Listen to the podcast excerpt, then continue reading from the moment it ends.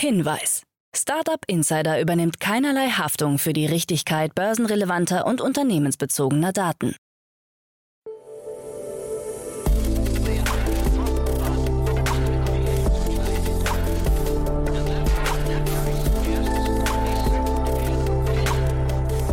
Startup Insider Daily. Morgen Update. Einen wunderschönen guten Morgen und herzlich willkommen zu Startup Insider Daily. Mein Name ist Jan Thomas. Heute ist Montag, der 16. Mai. Ja, und das sind heute unsere Themen. Elon Musk pausiert die Twitter-Übernahme. Facebook kürzt Budgets fürs Metaverse. Der Chef von FTX kauft sich bei Robinhood ein. Tiger Global verzeichnet einen Milliardenverlust. Und US-Aktivisten warnen vor Zyklus-Apps. Heute bei uns zu Gast im Rahmen der Reihe Investments und Exits ist mal wieder Louis Hahnemann von Headline. Ja, und wir haben zum einen einen ziemlich spannenden Börsengang oder einen angekündigten Börsengang besprochen. Wir haben aber auch ein hochinteressantes Open Source Projekt aus Finnland besprochen und wir haben aber vor allem größtenteils über die derzeitigen Trends im Investorenbereich gesprochen. Louis hat einen sehr, sehr spannenden Artikel mitgebracht aus der New York Times, den wir auch verlinken werden in den Show Notes. Auf jeden Fall hochinteressant. Deswegen, ja, freut euch auf ein tolles Gespräch. Das kommt sofort nach den Nachrichten mit Anna Dressel. Aber wie immer der kurze Hinweis auf die weiteren Folgen. Heute um 13 Uhr geht es hier weiter mit Gandolf Finke. Er ist der Founder und Geschäftsführer von Mika und das äh, ist ein Unternehmen, das in einem sehr tragischen Markt unterwegs ist, aber sehr wichtig ist, finde ich, denn es geht um die Begleitung von Krebspatienten. Das Unternehmen hat gerade 10 Millionen Euro eingesammelt im Rahmen seiner Series A und hat, finde ich, einen sehr, sehr wichtigen Auftrag. Gandalf hat das auch ganz, ganz toll erklärt, muss ich sagen. Deswegen freut euch auch da auf ein tolles Gespräch. Das kommt nachher um 13 Uhr. Und um 16 Uhr dann Sascha Wolf, der CEO und Co-Founder von Enzo.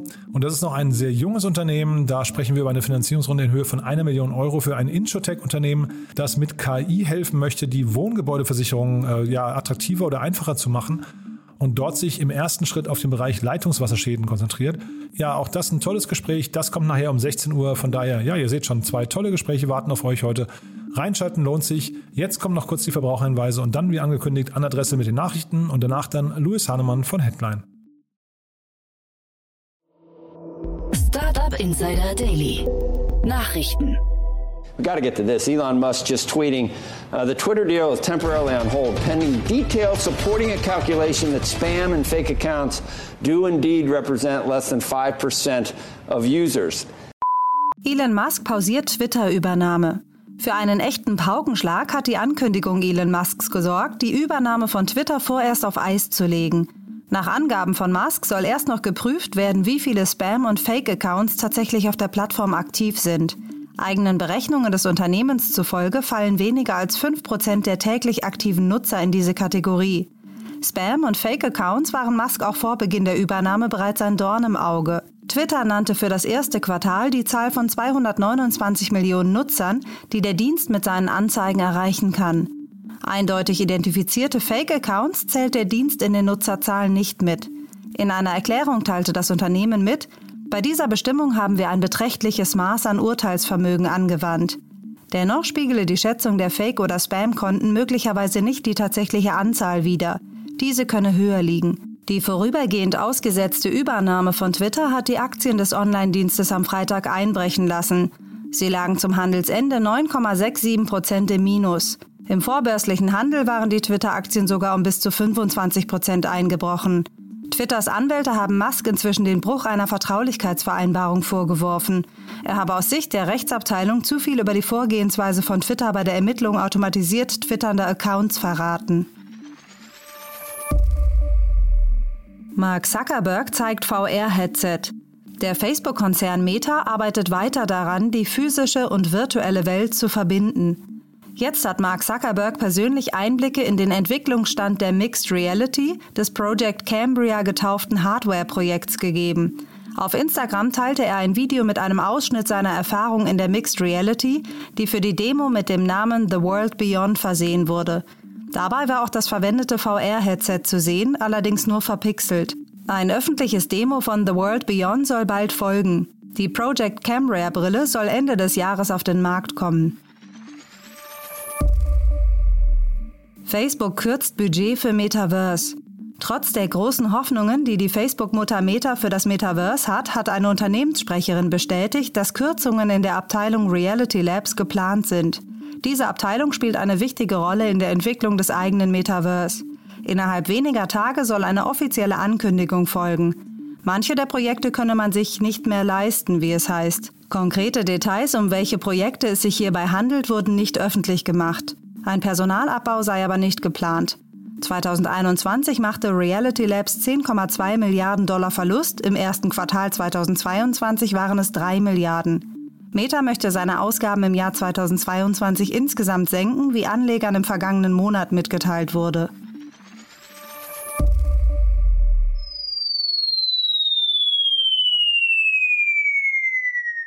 Tiger Global mit Milliardenverlust. Der Wagniskapitalfonds Tiger Global hat Berichten zufolge in den ersten vier Monaten des Jahres rund 17 Milliarden Dollar verloren. Als Grund führt der Hedgefonds in einem Investorenbrief an, dass Tech-Unternehmen in den USA und China deutlich im Wert gesunken sind. Tiger Global steuert auf das schlechteste Jahr seit der Gründung vor 20 Jahren zu. Im Jahr 2020 konnte Tiger Global Gründer Chase Coleman noch Gewinne in Höhe von 10,4 Milliarden Dollar einholen. Maybe I bought it. FTX-Chef kauft sich bei Robinhood ein. Sam Bankman-Fried, der Chef der Kryptobörse FTX, hat den Kursverfall von Robinhood genutzt, um seine Anteile an dem Online-Broker weiter auszubauen. Nach eigenen Angaben hält er inzwischen 7,6 Prozent der Anteile. Ob weitere Zukäufe geplant sind, ließ er offen. Bankman-Fried erklärte, dass er mit seinem Aktienkauf nicht in die Geschäftspolitik von Robinhood eingreifen will. Er unterstützt die weitere Konzentrierung auf den Kryptomarkt. Für ihn ist dies zu diesen Kursen einfach eine vielversprechende Investition, die hohe Gewinne bringen wird. Nachbörslich kletterte der Kurs der US-Handelsplattform um bis zu 36 Prozent. Seit dem IPO im vergangenen Jahr hat Robinhood rund 76 Prozent an Wert verloren. Zyklus-Apps. Aktivisten fordern Löschung. Das Recht auf Abtreibung steht in den USA auf der Kippe. Nun haben Aktivistinnen dazu aufgerufen, Zyklus-Apps vorsorglich von Smartphones zu löschen. So sprach unter anderem die Aktivistin und Anwältin Elizabeth McLaughlin auf Twitter von einem Weckruf. Um sich künftig vor einer möglichen Strafverfolgung zu schützen, sei es besser, die in den Apps gespeicherten Daten mit Informationen zu Schwangerschaften zu entfernen. In den Apps wird unter anderem dokumentiert, wann Frauen das letzte Mal menstruiert haben. No, we are showing very healthy growth in these sectors. Fintech Affirm wächst stark. Das Buy Now Pay Later Startup Affirm hat Quartalszahlen für das dritte Quartal des Geschäftsjahres 2021-22 vorgelegt. Demnach konnte ein Nettoumsatz in Höhe von 354,8 Millionen Dollar verbucht werden, was einem Plus von 54 Prozent entspricht. Im Vorquartal lag das Wachstum bei 77 Prozent, davor bei 71 Prozent. Wir erzielen weiterhin ein starkes Wachstum mit attraktiven Stückkosten, da wir unser Netzwerk schnell skalieren, sagt Max Levkin, Gründer und CEO von Affirm Holdings. Zugleich wurde angekündigt, die bestehende Kooperation mit Shopify weiter auszubauen. Startup wirft Chibo Plagiate vor. Das Berliner Taschen-Startup und Modelabel Wakes wirft Chibo vor, Design und Konzepte von modularen Reisetaschen des Unternehmens abgekupfert zu haben. So sollen im Onlineshop von Chibo zwei Taschen, die dem Design von Wakes auffällig ähneln, günstiger angeboten worden sein. Ein Chibo-Sprecher gibt an, dass kopierte Produkte nicht dem Geschäftsprinzip von Chibo entsprechen würden. Wakes hatte 2019 eine erfolgreiche Crowdfunding-Kampagne gestartet und seine erste kleinere Produktionscharge schnell ausverkauft. Auf Instagram hat Wakes eine Bildmontage gepostet, die die Taschen von Wakes und die Modelle von Chibo nebeneinander zeigen und fragt, nur ein Zufall? NASA plant neue Mondbasis. Die NASA und die Sandia National Laboratories arbeiten gemeinsam am Bau eines Mikronetzes für eine künftige Mondbasis. Die Artemis genannte Mondbasis soll eine Wohneinheit für bis zu vier Astronauten sowie separate Bergbau- und Brennstoffanlagen umfassen. Raketentreibstoff, Wasser, Sauerstoff sollen direkt vor Ort produziert werden können, so die Vorstellung. Die Anlagen sind dazu gedacht, den Bedarf an Nachschub von der Erde zu verringern. Ketchupflasche aus Papier. Um den Plastikverbrauch zu reduzieren, hat der Ketchup-Hersteller Heinz gemeinsam mit dem Verpackungsunternehmen Polpex eine recycelbare Ketchupflasche entwickelt.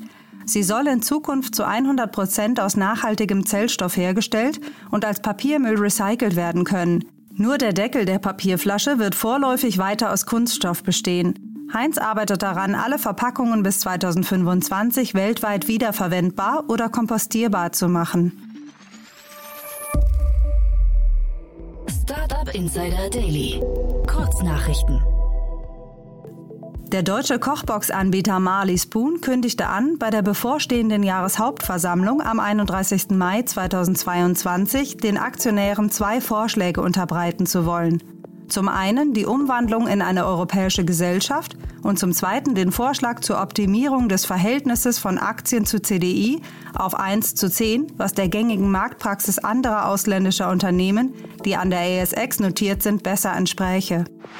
Der Streamingdienst Netflix arbeitet derzeit an Livestream-Formaten. Demnach soll Livestreaming zunächst für einige der Shows und Stand-up-Comedy zum Einsatz kommen.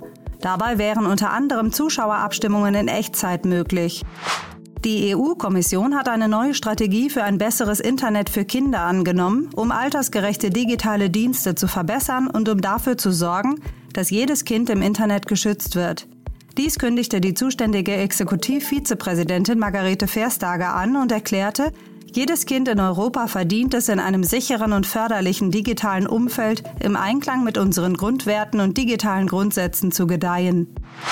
In einem gemeinsamen sogenannten Remote Proctoring Experiment haben Ärzte in Portugal und Spanien eine gemeinsame Brustkrebsoperation vorgenommen. Sie waren physisch 900 Kilometer voneinander getrennt, standen aber dank Augmented Reality durchgängig in audiovisuellem Kontakt. Der Testlauf des autonomen Frachtschiffs Suzaku ist erfolgreich verlaufen.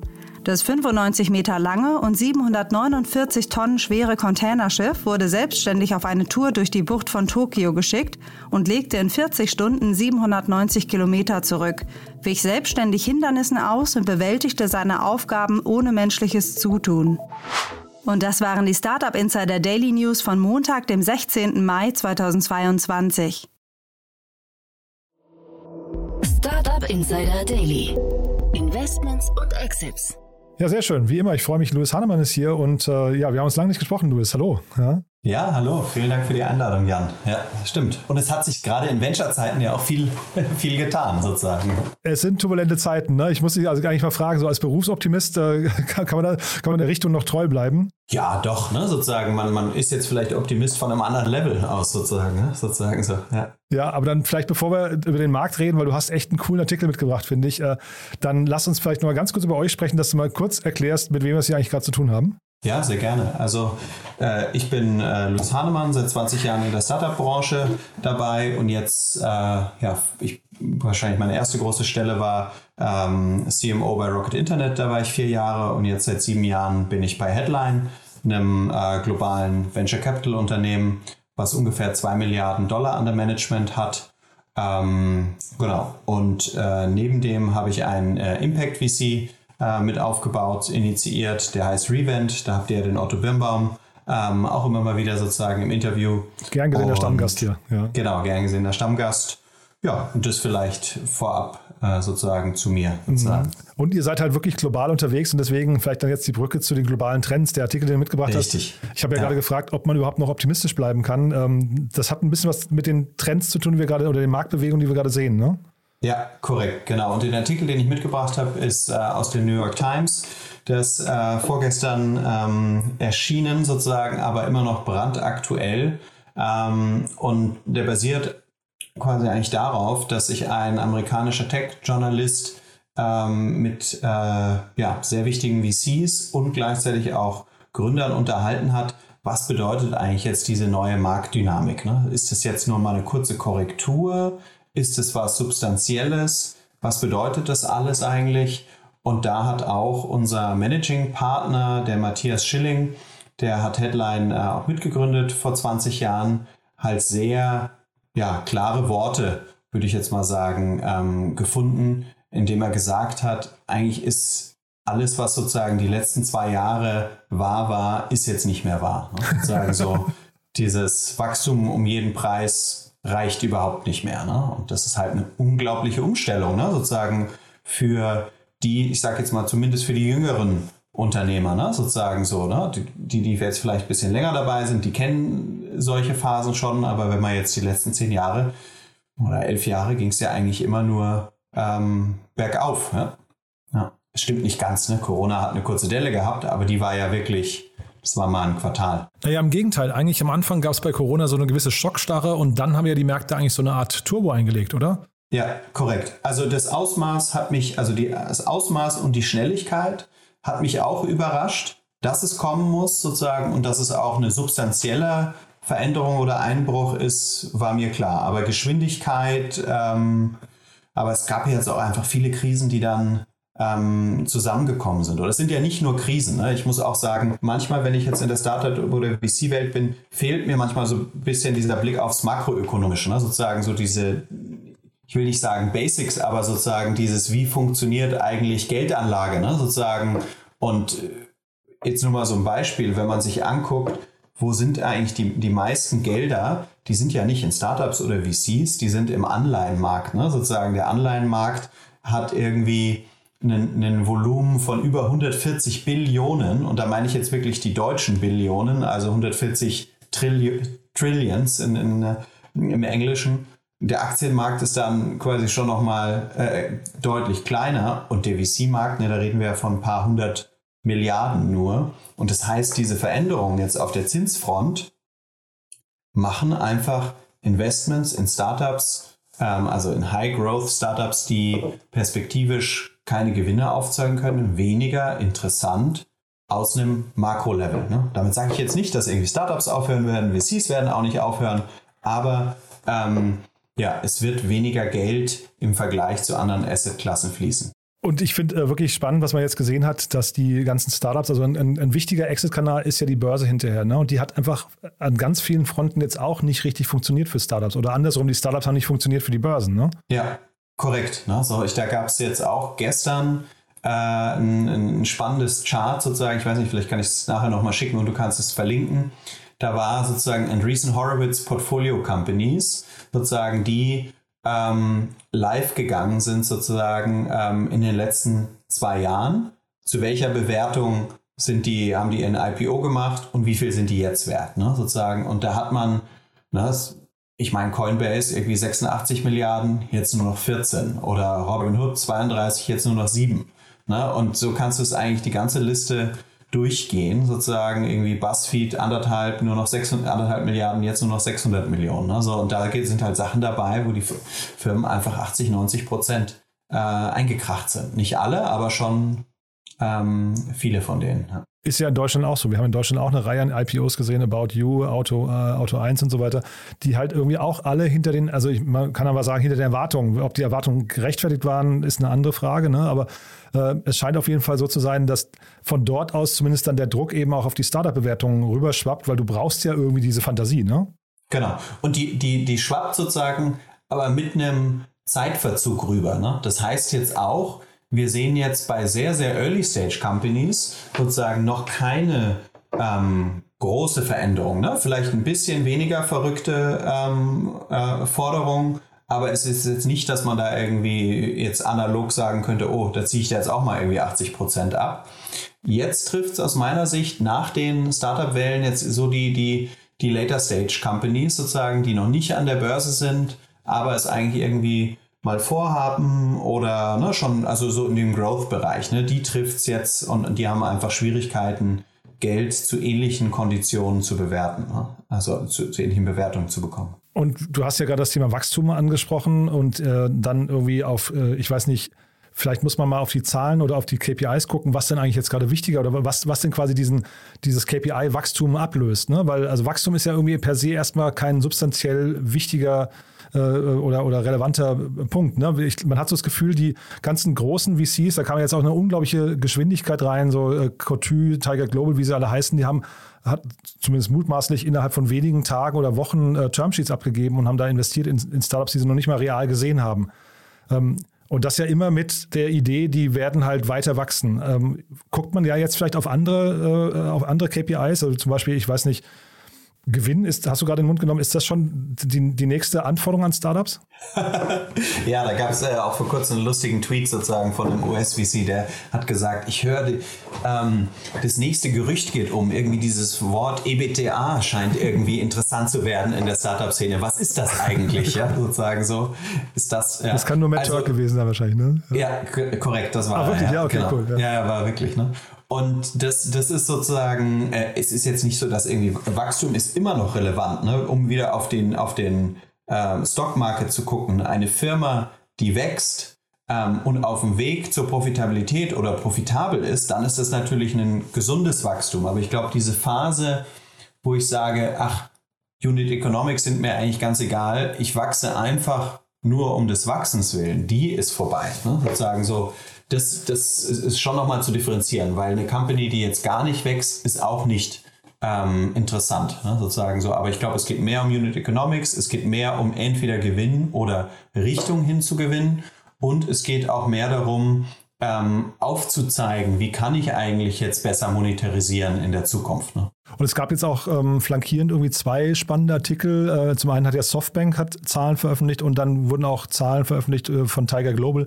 Das sind ja beides so, ich weiß nicht, so, so äh, VCs, die irgendwie oder VC-Fonds, die die äh, ganze Startup-Szene vor sich hergetrieben haben. Ne? So beide so ein bisschen so Kingmaker-Modus, aber da scheinen jetzt so die Modelle nicht ganz aufgegangen zu sein, ne? Ja, korrekt. Und quasi aus klassischer Sicht sind es auch keine VCs, ne? Sozusagen so Softbank, äh, nicht und auch Tiger Global nicht. Ne? Sozusagen, sie haben, sie sind eigentlich die letzten Jahre in diesen VC-Markt massiv reingegangen. Aber Tiger Global ist ein Hedgefonds, der halt unter anderem VC macht. Und eine Softbank, die machen ja alles, ne? von Mobilfunk über ähm, äh, Technologiefirmen und halt auch den Vision Fund, der dann sozusagen wie ein VC agiert. Ja, aber du, du hast richtig, ne? Softbank hat jetzt äh, announced, dass sie äh, 13, über 13 Milliarden sozusagen ähm, verloren haben ähm, im, letzten, ähm, im letzten Jahr.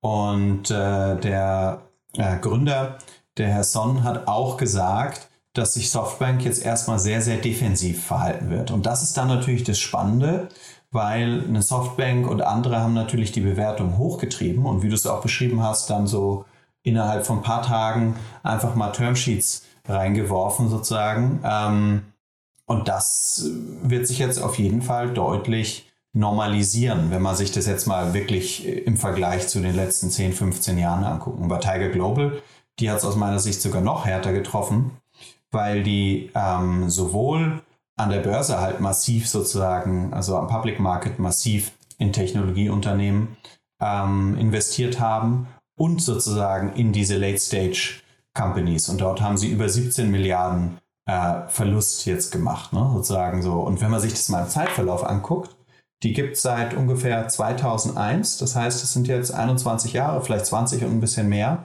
Und die haben jetzt in den letzten vier Monaten zwei Drittel der gesamten Gewinne der letzten ähm, 20 Jahre verloren. Ne? Also das ist so verrückt, ne? sozusagen so. Also das, aber klar, sie waren auch diejenigen, die besonders aggressiv waren. Ne? Und alle haben sie beneidet und sie haben ja auch wirklich was ähm, anders gemacht, was man ja auch erstmal wertschätzen muss sozusagen. Sie haben mit vielen der klassischen Regeln gebrochen. Aber ich sag mal, so ein Leverage funktioniert halt in, in beide Richtungen. Ne? In guten Zeiten ist aggressiv sein ähm, na, extrem profitabel. In schlechteren Zeiten, wie man es jetzt dann hat, äh, ja, spür, spüren die das sicherlich dann auch. Ja. Und also wie gesagt, es ist hämefrei, weil der Markt ist einfach generell hat sich gerade korrigiert. Ne? Das heißt jetzt noch nicht mal nur das Modell von Tiger Global, sondern auch, äh, ne, es war jetzt gerade hier über Frank Thelen zu lesen mit seinem 10x DNA-Fonds, der hat sich auch, glaube ich, halbiert oder so. Also das ist jetzt, glaube ich, da ist jetzt keiner von denen irgendwie alleine, ähm, aber ähm, nichtsdestotrotz, was heißt denn das jetzt nach vorne raus? Also das heißt erstmal, dass wahrscheinlich dann irgendwie Startups sich wieder auf härtere Due Diligence einstellen müssen ne? und dass man vielleicht genauer hinguckt, ob das Unternehmen substanziell überhaupt eine Zukunft hat oder wie würdest du das sehen? Mhm. Ja, also das würde ich sehen, sozusagen, dass diese Richtung zur Profitabilität halt noch klarer werden muss, ordentlicher sozusagen in die Unit Economics schauen und, und das ist dann der Teil, über den man natürlich nicht so gerne redet, eventuell auch ähm, die Burn Rates runter müssen, ne? sozusagen so, dass man halt sagt, okay, es war bis vor kurzem noch in Ordnung, wenn eine Firma monatlich hohe äh, Beträge sozusagen ähm, minus erwirtschaftet, aber ähm, ja, da wird es, glaube ich, wieder so eine gewisse Normalisierung ähm, geben. Und vielleicht noch mal ganz kurz auf das, was, was du zu Frank Thelen ähm, und äh, Tiger Global gesagt hast. Ja, es stimmt sozusagen, dass es jetzt sehr, sehr viele trifft, aber es ist nicht so, dass es alle gleich trifft. Ne? Wenn jetzt jemand so wie ein Frank Thelen immer sagt, er schafft 10x so und so, dann ist es einfach unseriös. Ne? So, und da gab es ja auch jetzt einen Artikel in der Wirtschaftswoche. Genau, den die, hatte ich auch nur gelesen. Ich klar. habe jetzt gar keine Genau. weiteren Insights, ja. Mhm. Richtig, genau. Ne? Also das, ja, also ich, ich glaube, wenn jemand VC ist, dann muss er immer sagen, hey, wir, wir können, wenn alles gut läuft, dann Geld vielleicht verdreifachen, vervierfachen, aber es gibt genauso das Risiko, ne, sozusagen, dass, dass auch alles weg ist oder ein Großteil weg ist und das, glaube ich, wird jetzt einigen quasi, die, die von den genannten sozusagen, die das vielleicht nicht immer gemacht haben, bisschen auf die Füße fallen. Und trotzdem nochmal jetzt kurz deine Aussage folgend. Das bedeutet quasi äh, Burnrate runter, bedeutet, wir sehen möglicherweise diesen War of Talent, der könnte sich so ein bisschen entschärfen vielleicht, weil jetzt plötzlich reden wir ja auch gleich nochmal drüber, es gibt so mehr und mehr Layoffs, also dass irgendwie äh, Entlassungen von vielleicht, ich weiß nicht, 10, 20 Prozent der Belegschaft einfach notwendig sind. Ne? Ähm, und vielleicht aber auch damit mal verbunden, ich habe die ganze Zeit äh, überlegt, ob es einfach auch zu viel VC-Geld gegeben hat in der letzten Zeit und vielleicht auch zu viele Startups. Ich weiß gar nicht, wie du das siehst, weil da natürlich der Markt insgesamt auch gar nicht mitwachsen konnte. Ähm, äh, also man hat irgendwie an der Börse brauchst du ja dann diese Fortsetzung der Wachstumsdynamik und die ist vielleicht bei manchen, äh, in manchen Fällen gar nicht möglich, oder? Ja, das ist eine gute Frage und ich habe da keine äh, abschließende Antwort. Ich glaube, der War of Talents ist jetzt ähm, in einer Phase, wo die Firmen so stark Personal suchen, dass im Endeffekt auch jetzt diese Layoffs dazu sorgen werden, dazu führen werden, dass die Leute trotzdem weiterhin gute Jobs haben. Aber vielleicht nicht dieses, was es ja jetzt auch manchmal gab, dass es dann äh, Gehaltssprünge von 50, 60 Prozent bei einem Wechsel äh, gibt. Also ich mache mir keine Sorgen, dass Digitaltalente jetzt ähm, arbeitslos werden. Ja. Nee, da, also Sorgen mache ich mir da auch nicht. Es ist natürlich vielleicht eher sogar in Richtung von äh, Startups, die jetzt zum Beispiel gebootstrapped sind oder sowas, einfach nur die, die, das Signal, da könnte sich auf dem Arbeitsmarkt zumindest ein bisschen was entspannen. Ne? Und ist. Vielleicht auch noch das Thema Konsolidierung, was ja jetzt kommen könnte dadurch. Also Downrounds könnte ja ein Thema sein, Konsolidierung und vielleicht auch sogar, wir haben ja jetzt so ein paar, ähm, äh, ich sag mal in Anführungszeichen, Exits gesehen, wo man nicht genau weiß, war es, war es ein Exit oder ein Fire Sale. Ähm, das könnte jetzt auch noch passieren, dass man vielleicht so Equi-Hires oder sowas in der nächsten Zeit mehr sieht, ne? Ja, ich, das, das denke ich auch. Ne? Sozusagen, also die, die Startups müssen sich halt an die neue Realität anpassen. Und aus meiner Sicht wird es vielen gelingen. Aber einige werden auch in irgendeiner Form auf der, auf der Strecke bleiben. Ne? Und wie du gesagt hast, es wird Downrounds geben und wahrscheinlich auch mehr ähm, Startup-Pleiten oder, ähm, oder und Fire Sales. Ja, das ist richtig. Jetzt hast du, ich habe es gerade schon angedeutet, du hast ja eigentlich auch noch äh, zwei andere Themen mitgebracht. Dann lass uns die doch trotzdem nochmal besprechen, weil die sind ja eigentlich auch, ich glaube zumindest das erste, das schlägt schon fast ein bisschen in diese Kerbe rein, ne? Mhm, korrekt, genau. Ich habe ähm, mitgebracht sozusagen das neueste Announcement bezüglich Instacart, also dem US-Lebensmittellieferdienst. Und es war auch eins der ähm, ja, stärksten Wachstumsunternehmen in den USA mit einer sehr, sehr hohen Bewertung. Die hatten ähm, geraced sozusagen ihre vorletzte Runde auf über 40 Milliarden Dollar und haben jetzt sozusagen ihre Firmenbewertung im, im, im neuen Fundraising runterstufen müssen auf 24 Milliarden Dollar. Und das ist jetzt ne, so grob 40 Prozent. Äh, aber es gibt auch Gerüchte, dass es da durchaus auch ähm, Ambitionen gab, sozusagen das noch tiefer zu setzen. Ne? So, und Gleichzeitig ist es halt spannend, weil es eine, eine, eine Downround ist von einem großen, bekannten öffentlichen Unternehmen. Und sie haben trotzdem aber jetzt angemeldet, dass sie einen Börsengang machen wollen. Ne? Sozusagen, das ist, äh, glaube ich, etwas, was sehr, sehr spannend wird. Sie haben kein Datum genannt, aber sie haben jetzt bei der Börsenaufsicht das angemeldet und das Anmelden führt ja dann auch immer dazu, dass man eine gewisse äh, Transparenz bekommt, weil im Endeffekt die äh, Sachen dann veröffentlicht werden müssen bei der US-Börsenaufsicht, bei der SEC.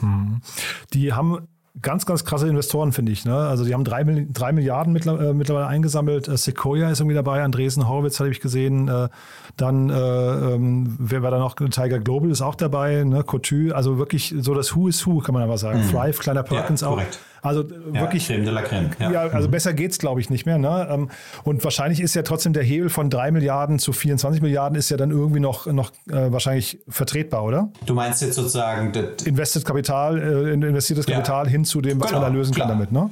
Das ist, das ist vertretbar und auch sozusagen natürlich, je früher die äh, Investoren reingekommen, desto mehr heißt es, ist ja auch Multiple für die, ne? sozusagen so. Aber auch für die letzten kann das noch eine ähm, interessante Bewertung sein. Deshalb ist sie ja auch so gewählt. Aber am Ende wird der Börsenmarkt, ja, äh, wird der Markt dann zeigen, ob er das annimmt. Ich weiß nicht, wenn man jetzt wirklich äh, weiter zurückgeht in der Vergangenheit, gab es ja auch immer wieder sozusagen, dass dann Tech-Unternehmen an die Börse gegangen sind, versucht haben, zu bestimmten Bewertungen hinzubekommen, das dann aber nicht bekommen haben. Dann entweder haben sie das Volumen, was sie imitieren wollen, reduziert oder die Bewertung. Ne? Also das gab es ja jetzt ähm, eine Weile lang fast gar nicht mehr. Aber das wird auch wieder zurückkommen, dass man dann und das äh, ist vielleicht auch nochmal ein wichtiger Punkt, den du gerade sagst, weil du sagst im Nebensatz Tech-Unternehmen. Tech also ich weiß gar nicht, ob Instacart, also es versuchen sich Unternehmen, versuchen sich ja immer irgendwie zu positionieren. Sind sie jetzt ein E-Commerce oder ein Tech oder ein SaaS oder wie auch immer. Ne? Und ich meine, damit verbunden ist ja eine, eine Bewertungsfantasie, aber auch, man muss ja dann auch liefern. Ne? Man muss ja dieses Wachstum, was dann quasi in der Bewertung äh,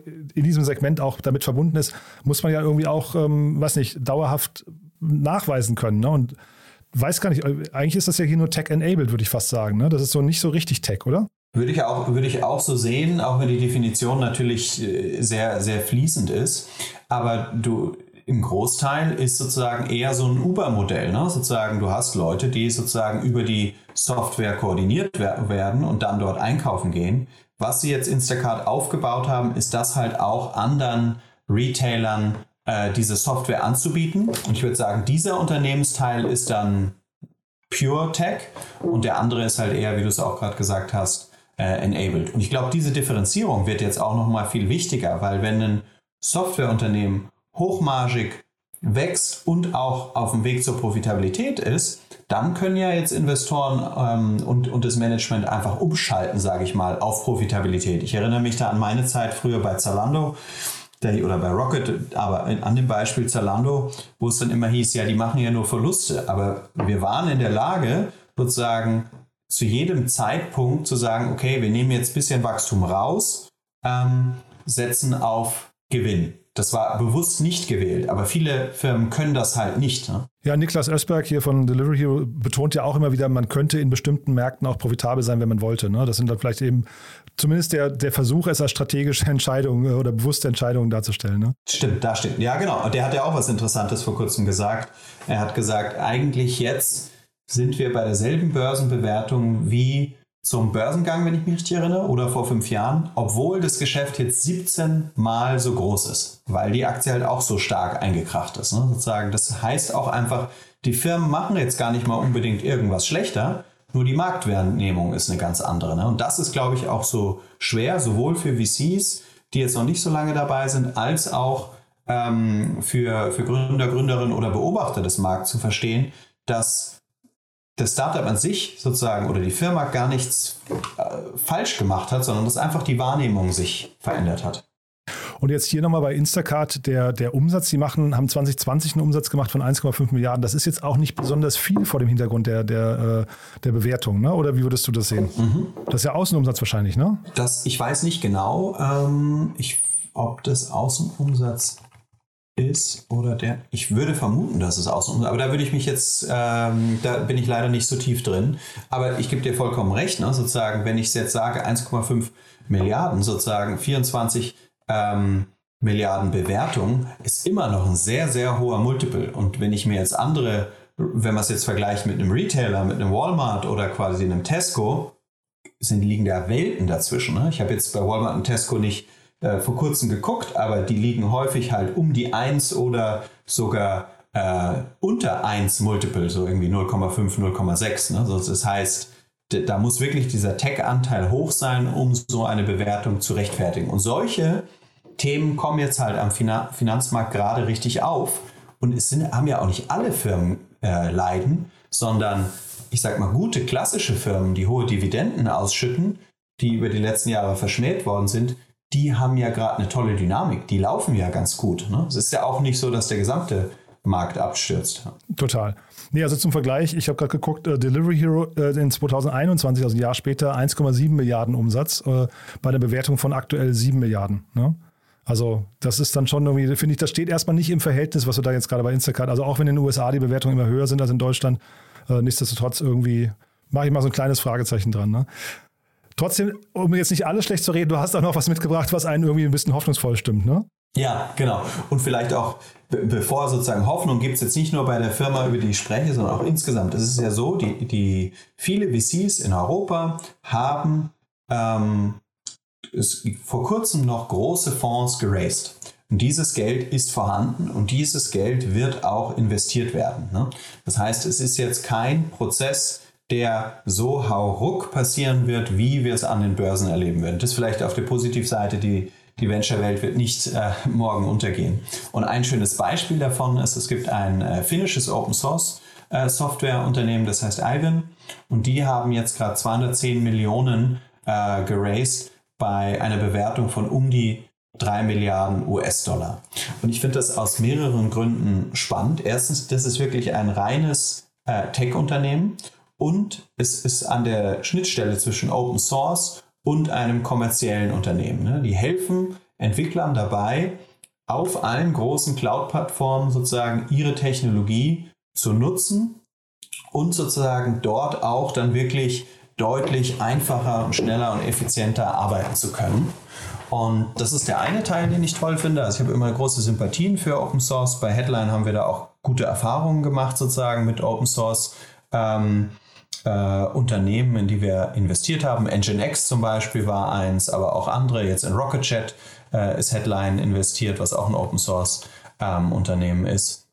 Das finde ich gut und besonders spannend ist natürlich auch, dass es aus Finnland kommt. Ne? Finnland ist ja ein sehr, sehr kleines Land, aber im Vergleich zu der Größe, ich, ich hoffe, ich liege nicht ganz falsch, aber es sind so vielleicht um die 5 Millionen ähm, Leute, die dort leben, gibt es erstaunlich viele äh, Startups und Technologieunternehmen. Und die waren so ein bisschen immer hinter, äh, außer vielleicht im Gaming-Bereich, wo es ja sehr, sehr große Firmen gibt, äh, hinter Schweden und sind jetzt aber, haben echt einen sehr, sehr guten Lauf. Wir bei Headline erleben das auch jetzt noch intensiver, weil wir haben ein neues ähm, Mitglied sozusagen im Team, den Markus Rekenen, der auch in Helsinki sozusagen ähm, äh, wohnhaft ist sozusagen und dann hier in Berlin ähm, auch arbeitet. Und da haben wir jetzt noch einen direkteren Kontakt zum Markt und es ist sehr, sehr spannend zu sehen, was sich da alles ähm, tut. Und deshalb äh, Gratulation quasi äh, nach, nach Helsinki, weil sowas ist halt super wichtig, wenn man ähm, so große Runden macht, weil dann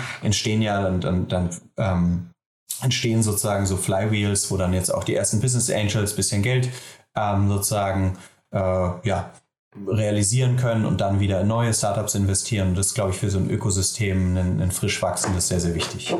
Ich finde, das hat man also wirklich in, in Deutschland jetzt in den letzten anderthalb Jahren unglaublich stark gesehen, wie viele Business Angels nachgewachsen sind aus den großen Unternehmen, was ich äh, nehmen wir jetzt hier Personio zum Beispiel, taucht immer wieder auf, Forto und so weiter. Also so, wo du halt siehst, das sind also quasi die Unicorns, wo die Gründer schon so ein bisschen logischerweise ihren Secondary da ausgecasht haben und anfangen zu reinvestieren. Also dieses Flywheel, was du gerade beschreibst, ich glaube, das war jetzt in den letzten anderthalb Jahren hier in Deutschland total präsent. Ja. ja. Genau, richtig. Ja. Und aber vielleicht trotzdem noch mal ganz kurz, auch hier ist es ja eine sehr star starke Runde, also von den, von den äh, Investoren. Ne? Vielleicht müssen wir die auch noch mal kurz äh, durchgehen, weil es sind klangvolle Namen dabei. Ne? Genau, richtig. Ne? Man hat BlackRock dabei, man hat Euro, ähm, Euraseo dabei, ähm, IVP, Atomico, Earlybird ähm, und auch Salesforce äh, Ventures ist dabei. Ne? Also da ist schon viel mit Rang und Namen dabei. Es ist eine Series D gewesen und ja, wird sehr, sehr spannend zu sehen, ähm, wie die sich weiterentwickeln. Und sie haben auf jeden Fall große ähm, Pläne, sind äh, quasi von Mitarbeiteranzahl zu über 60 Prozent äh, gewachsen und richten sich halt ganz klar an ähm, Developer. Wobei jetzt diese Mitarbeiterwachstumszahlen, haben wir ja gerade über die Runway äh, schon gesprochen, das könnte in Zukunft ja fast ein Thema sein, was man eben lieber verschweigt. Ne? Ja. Aber sag mal ganz kurz nochmal das äh, Thema Open Source, weil du es gerade angesprochen hast. Vielleicht kannst du nochmal einmal aus deiner Sicht beschreiben, zu welchen Unternehmen passt denn eigentlich Open Source? Also, äh, also warum, warum ist jetzt hier Open Source eine Stärke und warum gehen andere Unternehmen diesen Weg gar nicht? Das ist eine gute Frage sozusagen. Also Open Source an, an sich ähm, also jetzt aus Investorbrille hat es natürlich einen, ähm, erstmal einen, einen Nachteil. Open Source ist zugänglich sozusagen, ist nutzbar von, von vielen, ist kostenfrei auch nutzbar. Ähm, hat natürlich, das ist sozusagen aus Investorsicht natürlich erstmal ein Nachteil. Aus Nutzersicht ist es natürlich toll, weil ganz viele verschiedene dran arbeiten. Jegliche Fehler werden schnell gefunden, weiterentwickelt, es ist eine ganze Community, die darum entsteht. Und was aber jetzt häufig passiert, ist, dass man auf das Open Source Produkt dann nochmal ein, ich sage jetzt mal, Premium-Produkt draufsetzt, was dann auch ähm, kostet und aber trotzdem die Vorteile hat, sozusagen von der ähm, Community und von den vielen Leuten, die äh, Mitarbeitern, mitarbeiten. Ne? Also bei Ivan weiß ich jetzt nicht genau, wie es läuft, aber bei Nginx war das wirklich so, es gab dann Nginx Premium, wo die Leute sozusagen oder die Kunden das dann nutzen konnten mit Support, besseren Features. Ähm, und deshalb ist eigentlich für Developer, die, die tief drin sind, ist das häufig die erste Wahl, erstmal zu gucken, gibt es da nicht auch was sozusagen im Open Source Bereich, was man äh, nutzen kann. Ja. Ich glaube sogar Android, wenn ich es richtig in Erinnerung habe, ist glaube ich sogar auch offiziell Open Source und dann hat man trotzdem irgendwie die direkte Verbindung. Also man könnte sich das gar nicht ohne Google vorstellen. Ne? Ähm, äh, also das sind so, finde ich manchmal auch ganz clevere, fast Feigenblätter, die man da, da vor, äh, vorklebt. Ja. Aber das stimmt, bei Android ist es schon sehr ähm, Eindeutig, da war ich auch mal auf einer Veranstaltung im Google-Büro in San Francisco, wo die dann aber gesagt haben, guck mal, hier sind die, Leu die drei Leute, die präsentieren, sind nicht auf, unser, auf unserer Payroll. Ne? Also das, äh, ja, also kann stimmt. für Investoren auch spannend sein, wenn man es vielleicht richtig aufzieht. Ja, cool, Louis. Du dann, aber dann war das ein sehr, sehr spannender Ritt, muss ich sagen, durch vor allem die aktuellen Trends auch gerade, die jetzt passieren. Ähm, also ich glaube, wir ziehen uns alle ein bisschen warm an. Nichtsdestotrotz, ich glaube, der, der, Grundtenor, hast du ja gerade auch richtig gesagt, ist erstmal noch positiv. Es gibt genug Geld und gute Startups kommen so voran und Digitalisierung genau. hört ja auch nicht auf, ne? Genau, Digitalisierung hört nicht auf, Startups hört nicht auf. Also ich, ich, ich glaube, es ist ja, es ist eine Zeitenwende, aber es darf auf jeden Fall nicht jetzt in wenn jetzt die Zeitung oder irgendjemand wieder dann äh, drüber schreibt, so als wenn das jetzt irgendwie aufhört. Es ist eine Normalisierung eines Marktes, der teilweise äh, die letzten Jahre ein bisschen verrückt nach oben gegangen ist. Naja, Zeitungen brauchen klickbare Headlines, ne? Das ist auch wichtig. Da hast du recht. Ja, genau. Cool, Luis. Du dann ganz lieben Dank, dass du da warst und dann freue ich mich aufs nächste Mal, ja? Ja, ich mich auch, Jan. Bis dann. Ciao, ciao. Startup Insider Daily, der tägliche Nachrichtenpodcast der deutschen Startup-Szene. So, das war Louis Hahnemann von Headline. Damit sind wir durch für heute Vormittag. Aber nicht vergessen, nachher geht's weiter um 13 Uhr, wie angekündigt. Gandolf Finke, der Founder und Geschäftsführer von Mika. Und da sprechen wir über eine App, die Krebspatienten begleiten möchte in, ja, in den wirklich dunklen Tagen. Dafür gerade 10 Millionen Euro eingesammelt hat. Ich fand das ein ganz, ganz tolles Projekt. Von der Sorte müsste es eigentlich mehr geben. Deswegen schaltet mal rein. Das lohnt sich auf jeden Fall. Und dann um 16 Uhr Sascha Wolf, der CEO und Co-Founder von Enzo. Und da sprechen wir über den Bereich der Wohngebäudeversicherungen. Ich habe es ja vorhin erzählt, Leitungswasserschäden im ersten Schritt, aber man hat da viel vor. Von daher auch da auf jeden Fall ein ambitioniertes Team, das gerade eine Finanzierungsrunde abgeschlossen hat in Höhe von einer Million Euro. Deswegen auch da reinschalten lohnt sich. Das kommt nachher um 16 Uhr. Ich freue mich, wenn wir uns wieder hören. Bis dahin, euch erstmal einen wunderschönen Tag und ja, hoffentlich bis nachher. Ciao, ciao.